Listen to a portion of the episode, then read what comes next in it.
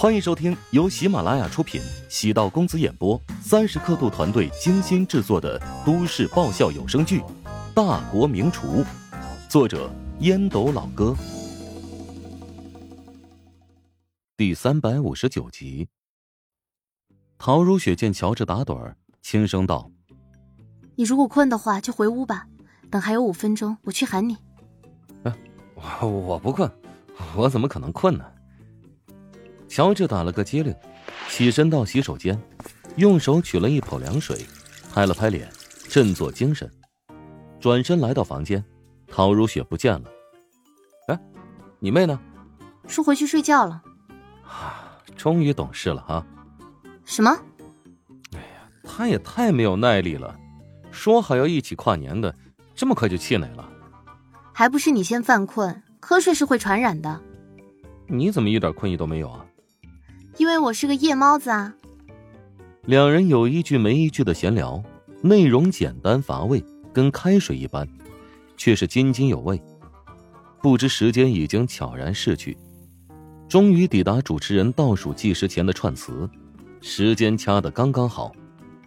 最后一个主持人不需要承担太多太大的压力。时钟转向整点，礼花闪烁。哦，过年了，过年好！嗯，祝你新年好。陶如雪觉得这样的年岁新鲜且甜蜜，忍不住拉住乔治的手。乔治呆了呆，将他拥入怀中。陶如雪下意识的抬起头，乔治嘴唇碰到了她的额头。陶如雪呆了呆，将头埋在乔治的肩上。乔治笨拙的拍了拍陶如雪的肩膀。过完年，你快三十了吧？你才三十，四舍五入可以算是三十。你想要说什么？嘿，你看，我们都老大不小了，要不给彼此一个机会，早点要一个孩子吧？死流氓！乔治努力搂紧陶如雪，义正言辞的轻声说道：“咱们得为了爸妈考虑啊。”粉颊红唇。明眸皓齿，柳眉琼鼻，香味尽在咫尺。乔治抬手抚了一下她的面庞，将额头零碎的头发拨至耳后。陶如雪直直的望着乔治，不肯移开视线。她想认真看清楚乔治，虽然名为夫妻，但没有认真瞧他长成什么模样，以至于偶尔想起他都是模糊朦胧的样子。乔治的皮肤。并没有远距离看那么好，两道眉毛很浓，眼睛不算小，瞳孔黑亮。从他嘴里可以嗅到一股很好闻的气息，不是香水味儿，仿佛来自身体内部的气息。今天晚上你可以留下，但是你要答应我，什么都不能做。那我还是离开吧，什么都不能做，还不如让我去死。你，你还是不是人？我当然是人了，我是男人，你是女人。那明早见吧。哎，果断将乔治赶出了门。唐如雪嘴角浮现出微笑。不能让男人轻易得手，否则不会好好珍惜我的。乔治在陶家看似过得实在太难了，但是仔细想想呢，他现在取得的成绩，何尝不是唐如雪逼出来的？让他不断的追求进步，甚至变成赚钱的机器，自己也算是间接的旺夫了。乔治还真是耿直，让他住在屋子里，让他什么都别做，难道他就真的什么都不做吗？我只是给自己一个台阶而已，我总不能说你留下吧，可以让你为所欲为。表面来看，陶如雪冷傲如梅，其实，乔治比陶如雪更加骄傲。他不屑去做那些降低自我水准的事情，跟陶如雪父亲有点相似，又有很多不同。史嘉诚处处讲究，但到了关键时刻便会掉链子。乔治处处都很随意，但在关键问题上特别的较真儿。与乔治生活会特别有安全感，往往也会被他的耿直弄得手足无措。陶如雪的性格明明很强硬。在与乔治一次又一次的激烈碰撞过程中，开始学会妥协。自己的变化很大，也觉得没有什么不好的，只是他对乔治已经有了强烈的依赖感。走路时、开车时，甚至工作时，偶尔会想起他。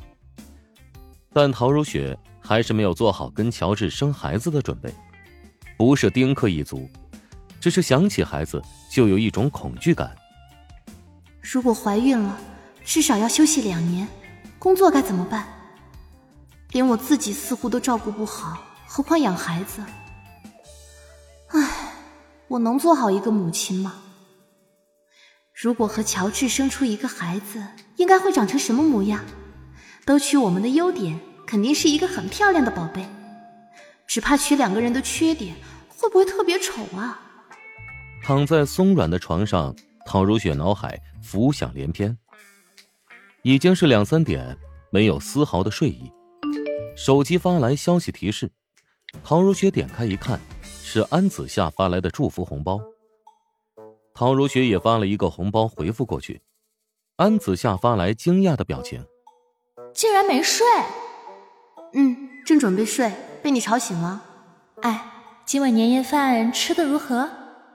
比想象中要和睦。看来你已经适应人妻的生活啦。好啦，早点休息吧，不打扰你们两夫妻生活了啊。胡说八道什么呢？我们是名义夫妻，实际上你又不是不知道。哎呀，我早已看透了，你们俩已经假戏真做了。哎，告诉你啊，人生得意须尽欢，春宵一刻值千金啊！哎，真是个女流氓。将手机扔到一边，不再搭理安子夏。在很多人眼里。我和乔治其实已经是夫妻，为什么我还要守着那道莫须有的红线呢？难道是我还不够爱他？那又需要多爱才行？越想越复杂，他索性将枕头盖在脑袋上，还是忍不住去想：哎，乔治还真是个害人精，搅得我没有半点睡意了。从包里取出一本书，将台灯的灯光调到合适。仔细阅读每一个文字，始终难以专注。陶如雪将书发泄般扔到地板上，挥拳打在枕头上，口中发出咿咿呀呀的宣泄声音，像个受了气的少女。乔治还真是个直男癌晚期患者。被唐如雪赶出房间，郁闷是自然的，很快便消失不见。两人的关系变得融洽，从一对假情侣。变成真正的情侣，情侣到夫妻转变又得一段时间。口口声声说想要孩子，真等有了孩子，生活方式会因为小生命的到来变得混乱，两人的关系注定要变味了。挺享受现在爱情的朦胧期，酸酸甜甜的。